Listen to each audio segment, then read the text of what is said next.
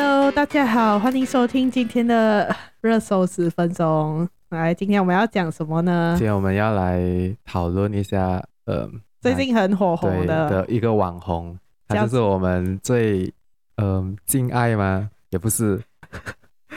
最值得讨论的一个前首相之一。除了马哈迪之外，我相信他的名字让让马来西亚登上很多国际的新闻。他就是我们的前首相纳吉。对，那句。然后为什么我们会想要做这一集呢？嗯、是因为最近他他的那个曝光率蛮高的，尤其是最近他去了槟城，就是做了一些，我不知道他做什么，好像做了一些活动是吗？我俩。呃，其实我也不懂，他他就是去那，他就是讲他只是去那边拜访，嗯，槟城人，然后看槟城人过得好不好之类的。然后。他们拍到的照片，然后登在新闻和社交媒体上面，是讲说来很多人很欢迎他，然后以非常热烈的那个反应去出席他的那些典礼，然后还跟他拍照啊、握手之类的。对，可是我也是有看到新闻，有一些槟城的受访者，他们表示他们只是把纳吉当成一个网红的效应，嗯，然后并没有很。可是我我看到我读到新闻是他讲说那个呃冰城的华人商什么那种总商会还是什么中华商会还是什么他，他们有表示抗议那集以这样高调的方式对方式去来冰城。冰城对，然后那集就是说嗯来 I don't give a shit 我只是我只是我只是来旅行而已之类的、哦、对。OK 好的。然后。我相信大家也是知道，最近柔佛他们提早做好那个选举嘛，因为他们的苏丹提早解解解散那个他们的州议会会对，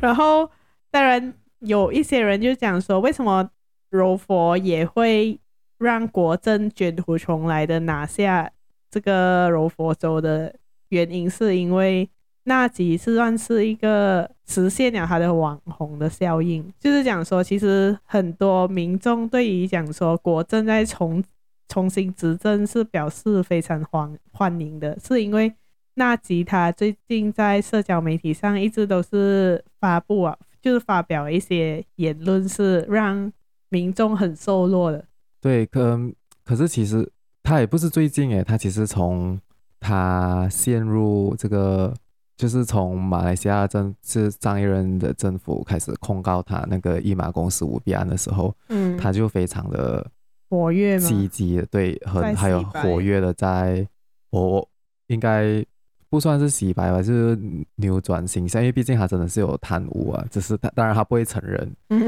只是这是一个公开的事实，然后他也只是可能在他的网络上面的形象，他做了一些，他做了一些扭转，也是。也是有很多年的，我觉得是他打到现在这种程度是大概有三四年的努力，一直在网络上面。我觉得蛮正经的。另外一点是我甚至是看到有一些网民在他的脸书上面留言，是讲说啊、呃，欢迎就是呃，Dato Seri Najib 回来当我们的第十任首相。我觉得这是非常让我震惊的，因为大家好像已经忘了，其实他是。涉及有一个马来西亚开国以来最大的贪污案，对，然后甚至还出言讲说，我不知道那个可能是水军还是什么，但是可以看到蛮多人来那个 comment 的，所以是我很震惊讲说，哎，马来西亚人民真的是那么的健忘，还是讲说他们很很喜欢很 forgiving 啊？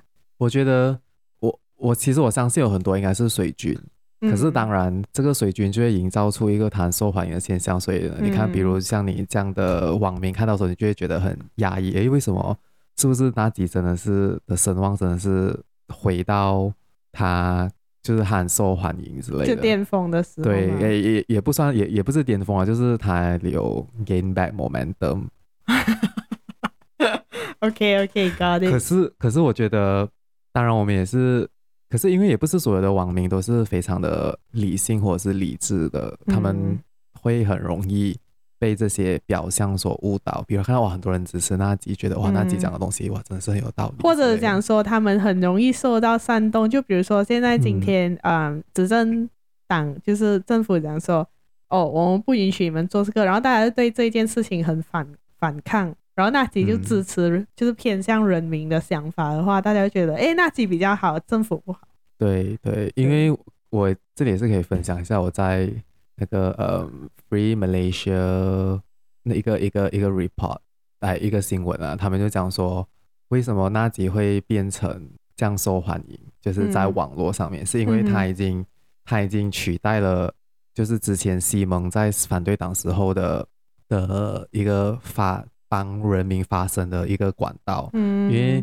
只呃西蒙还是反对党的时候呢，他们他们现在也是反对党，对，所以所以他这边报道就指出，他们西西蒙现在的西蒙和那个时候的西蒙做的东西有什么不一样？嗯，那个时候的西蒙做的呢是他们很专注在民生问题，嗯，他们就揭发这个伊马丑闻，他们没有揭发，可是他们。推动。推动，然后他们一直一直在用这件事情来炒作，因为当然那个时候贪污也是影响马来西亚很严重，虽然现在也是，嗯，可是那个时候有就是他们有在推动这些这些事情，然后还有一个还有一点是还讲到那个 Rafizi，嗯，因为 Rafizi 也是很厉害，用社交媒体那个时候对。来揭露一些政府的呃舞弊案啊丑闻那一些啊，好像那比如那个住在。那个牛住在公寓的也是 Rafizi 揭发的，没有记错，好像是是他，嗯、他他他勾出那个 audit report，然后就是总之他他一直监督着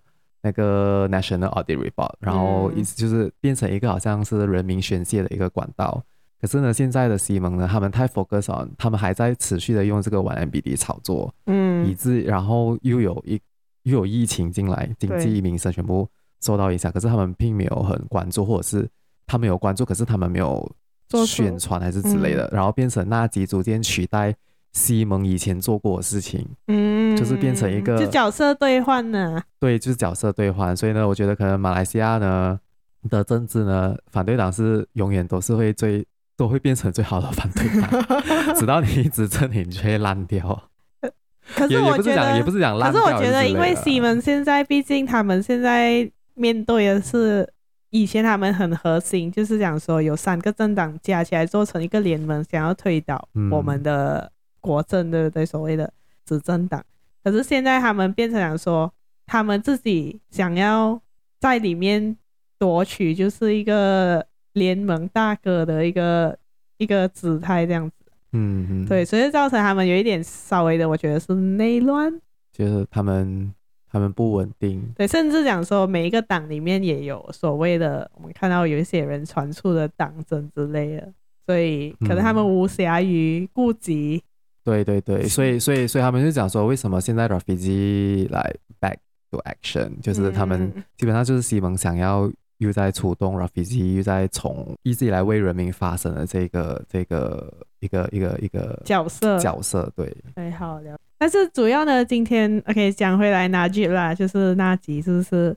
嗯，我觉得我们今天主要要讲的就是我们想要重新来，嗯，大概讲述一下到底当年玩 MDB 是发生了什么事，然后目前为止那吉他被，毕竟还有被控告嘛，然后这个控告的程序又是到了哪一个地步？嗯然后，对，我们大大概是要以这样的方式来提醒一下各位听众，就是讲说，有可能你觉得，哎，纳吉执政的时候好像真的比现在的情况好，毕竟那时候我们可以拿到很多好处，是不是？嗯、啊，我不知道你有没有啦，但是我好我好像有啦，我我那时候两百两百块的那个 book voucher 啊，现在都没有了。嗯，那时候也拿了蛮多次，应该是两三次。现在现，因为我们现在不是学生啊，当然就不会再有。现在学生也没有啊，有一百五十，啊，就变少了，少了一百块。然后基本上我们就是要来回顾一下玩 MBD 的这个事情的经过。对对，然后来提醒大家，那集仍然是一个贪污案的一个作俑者，大家不要忘了。我觉得我们我们做这一集的目的，也不是讲说我们要一直纠结在纳吉玩 MBD 还是什么，而是想要让大家知。就是最大的目的是不要让大家被纳吉的网红现象所迷惑。对对对，对，尤其是身边如果有人觉得那吉是一个很好的政治家，那你一定要提醒他讲说，他曾经涉案的这个玩 M D B 是一个非常非常严重的贪污案。对，嗯，可是其实我觉得他是一个很棒的、很厉害的政治家。他就是很厉害，才能他才有办法扭转局面呢、啊。至于他是不是一个很厉害的，他他就首相是另外一回事啊。被 发现了。好了，那我们就回到二零一五年，为什么他会一开始被告发？嗯，二零一五年的时候呢，这个嗯《Wall Street Journal》跟《Sarawak Report》这两个媒体呢，他们就在他们的那个新那个新闻就是揭发了。纳吉将一马基金的里面户口的七亿美元转入他的私人户口，嗯，就是 AmBank 那一个，然后，然后当时候呢，嗯，1MDB 的债务呢是在他执政的时候，其实是高达一百一十七点三亿 USD，并且，嗯，有三十亿呢。是由国家来做担保，就是讲说，如果一马公司没有办法将这些债务还上，这些债务就是要由我们的国家政府来承担。因为一马政府跟国家是分开的，虽然它是 sort of like under 政府啦。然后呢，嗯，然后在那个时候，他们也同时揭发了，纳吉同时在美国、在马来西亚还有在意大利，单单和他的老婆去 shopping 就用了一千八百万的美。嗯，对，就是种种的这一些，就逐渐切切露啊，就是讲那吉他其实有，他貌似很有一大笔钱在他的手里运转，然后他们也相信讲说他是利用 One MDB 这一个公司来所谓的洗黑钱啊，嗯、或者是从中就是谋牟利，就是就是讲说好像。就把它当成自己的钱在用。对，没错，因为 OneMDB suppose 这个公司进来呢，是讲说要拿来发展，就是投资一些啊、嗯、国内的投资案或者是外国的投资案，然后过后有钱就赚回来啊、嗯、马来西亚，然后作为我们建设的基金。基金基本上就是要，就是还是必须要帮马来西亚赚，马来西亚政府赚钱。对对对，对然后呢，嗯，当然。种种切入过，我们就经历了一系列的，就是 Bersih 啊，要他下台之类的。当然，这件事情没有达成。直到二零一八年的那一场大选呢，因为他这个舞弊案就越来越大嘛，并且他他中间也是做了很多手脚，造成讲说大家有觉得他无此地无银三百两。比如说他到吊销了 The Age 的出版准证，嗯、所以 The Age 呢就是马来西亚一个其中一个很出名的商业媒体。然后不止如此，他还向那个国际刑警要求发出红色通缉令去逮捕 Sarawak Report 的 editor，就是那个 Claire，那那个杂包，那个那个外国，那个对，那个那个那个外国金发金发女郎，对，所以这一种种种的迹象就让人家对他更加的不信任，所以当时候果真在那一场大选也是。兵败如兵败如山倒，可是也没有哎、欸，呃呃，有啦、啊、有啦有啦，他只是拿他他在上一届大选拿了四十一还是四十二席，我忘记了。就是因为我们的划选区划划分不公平嘛，所以他们才能就是以一个比他们的 C 还是比较多，他们的 seats 比较多，嗯、他们 seats 还是很跟方跟当时候的西蒙是不相上下，只是输了一点。可是这是因为选区划分的不，对他们没有那个 majority。嗯嗯。然后呢，二零一九一八年，就是当然是啊、嗯，国阵败下阵来，然后由西蒙上变成政府的时候呢，他们就开始啊、嗯、查这个拿吉的那个 One MDB 的舞弊案，然后他们甚至上去啊，他位于 Pavilion 的住宅，他们的私人住宅。充公了大量的现金和贵重物品，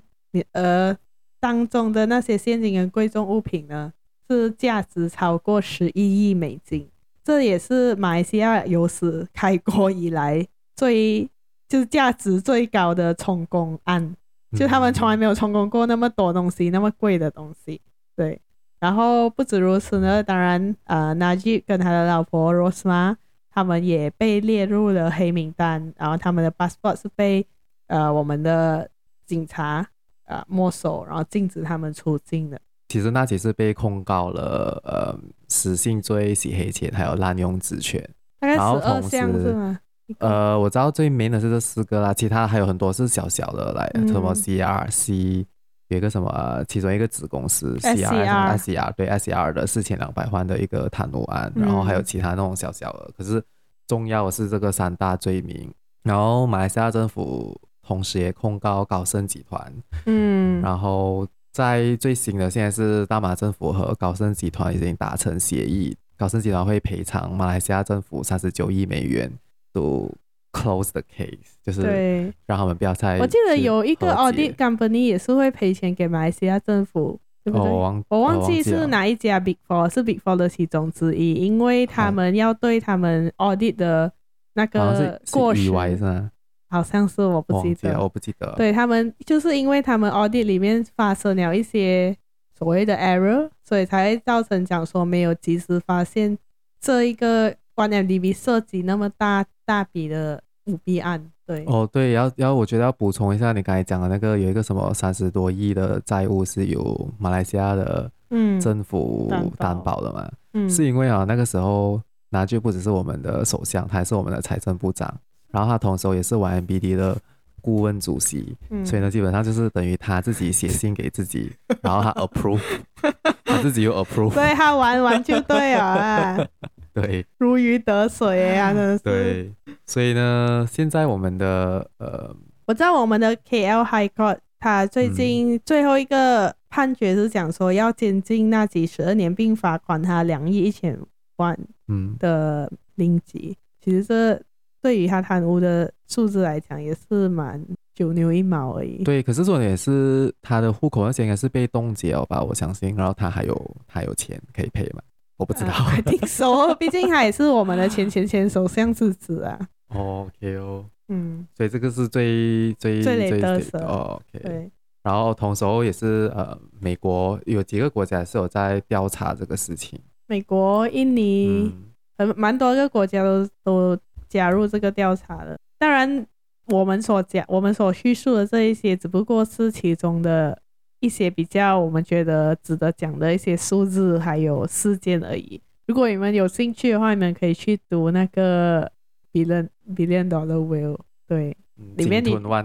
对，你就可以看到整个舞弊案的啊、呃、始始末。对啊，OK。但是我我现在想起，为什么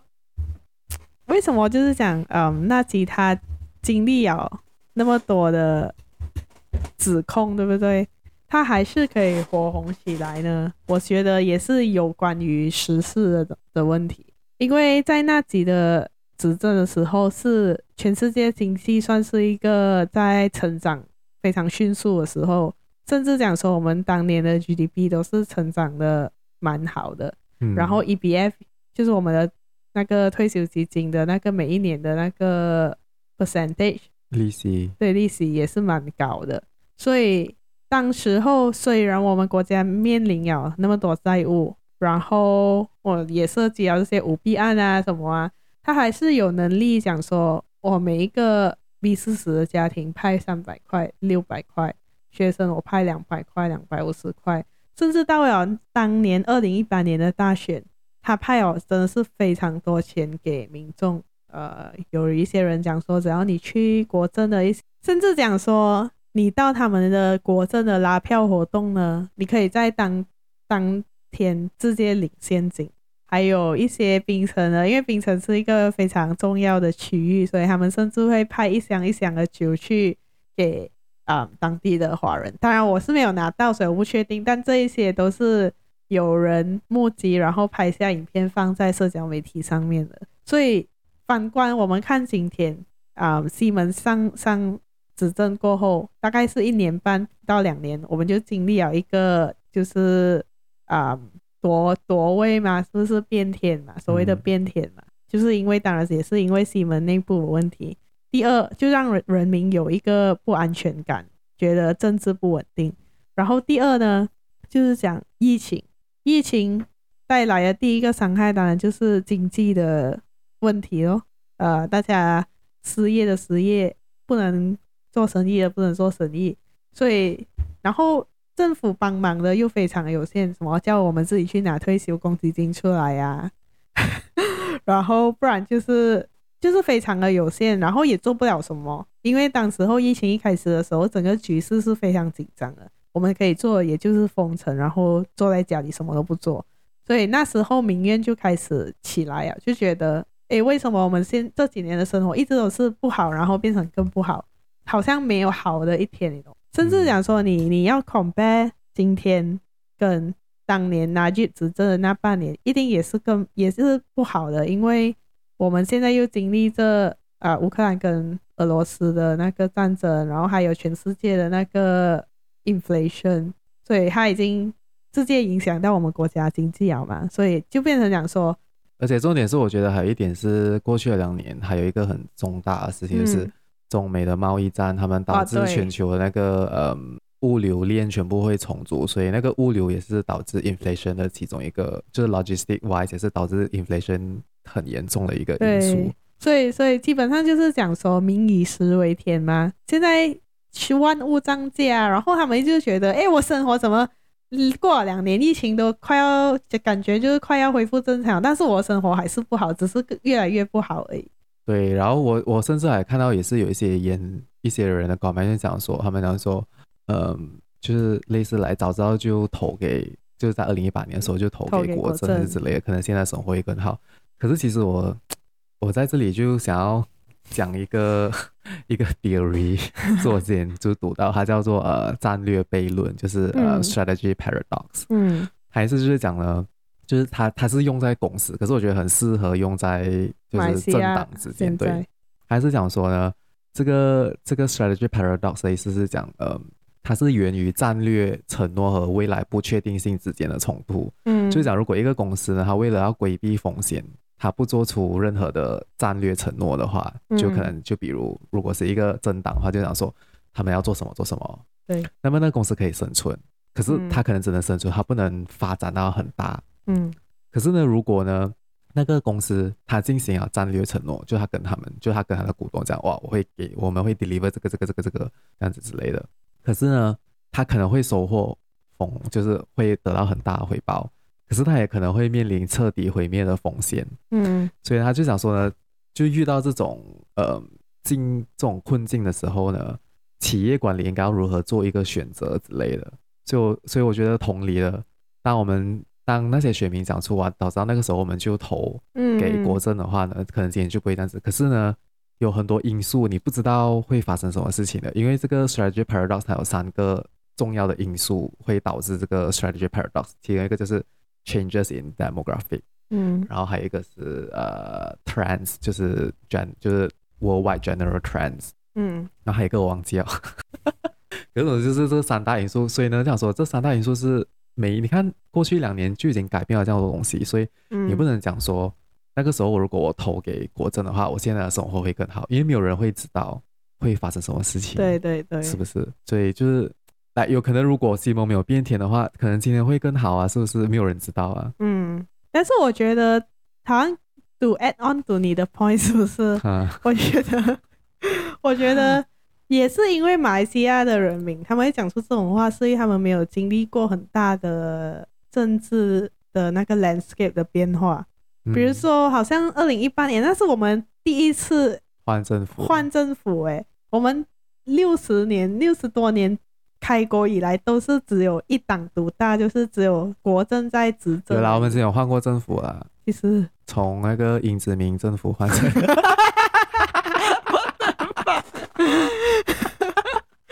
那时候人可能都死完了吧？拜托。然后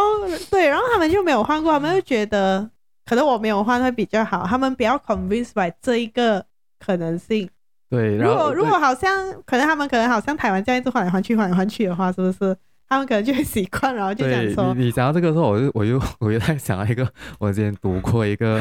一个 科学很多书诶科学哲理呃一个科学哲理的一个就是他们叫什么呃叫做呃否证论，嗯、就是讲说呢，他是有一个叫一个科学家，一个是科学家我不懂，是叫波普尔一个科学家他提出了，因为以前的。不是以前就讲，现在还是这样子，就是他们讲 prove 一个 scientific 一个 science scientific hypothesis 呢，就是当我证明到这个东西存在，它就是 valid 的嘛。嗯、可是呢，那个那个科学家提出来是讲说呢，如果我们不能证实到这个这个 hypothesis 存在的话，它也是 valid 的，就是讲说这个东西是不存在的。嗯，就是讲就是讲说，就好像我们要证明出，OK，我可能我给你们全天下的乌鸦都是黑色的，嗯，可是我们不可能去验完全世界的乌鸦，因为你不知道可能未来会有一个白色的乌鸦出现，嗯，所以呢，所以呢，我们不能用全世界的乌鸦都是黑色，就像我看到一只黑色，所以全世界都是黑色来 relate 这个、嗯、这个 statement，你懂吗？所以同理，我觉得是像你刚才讲的，就是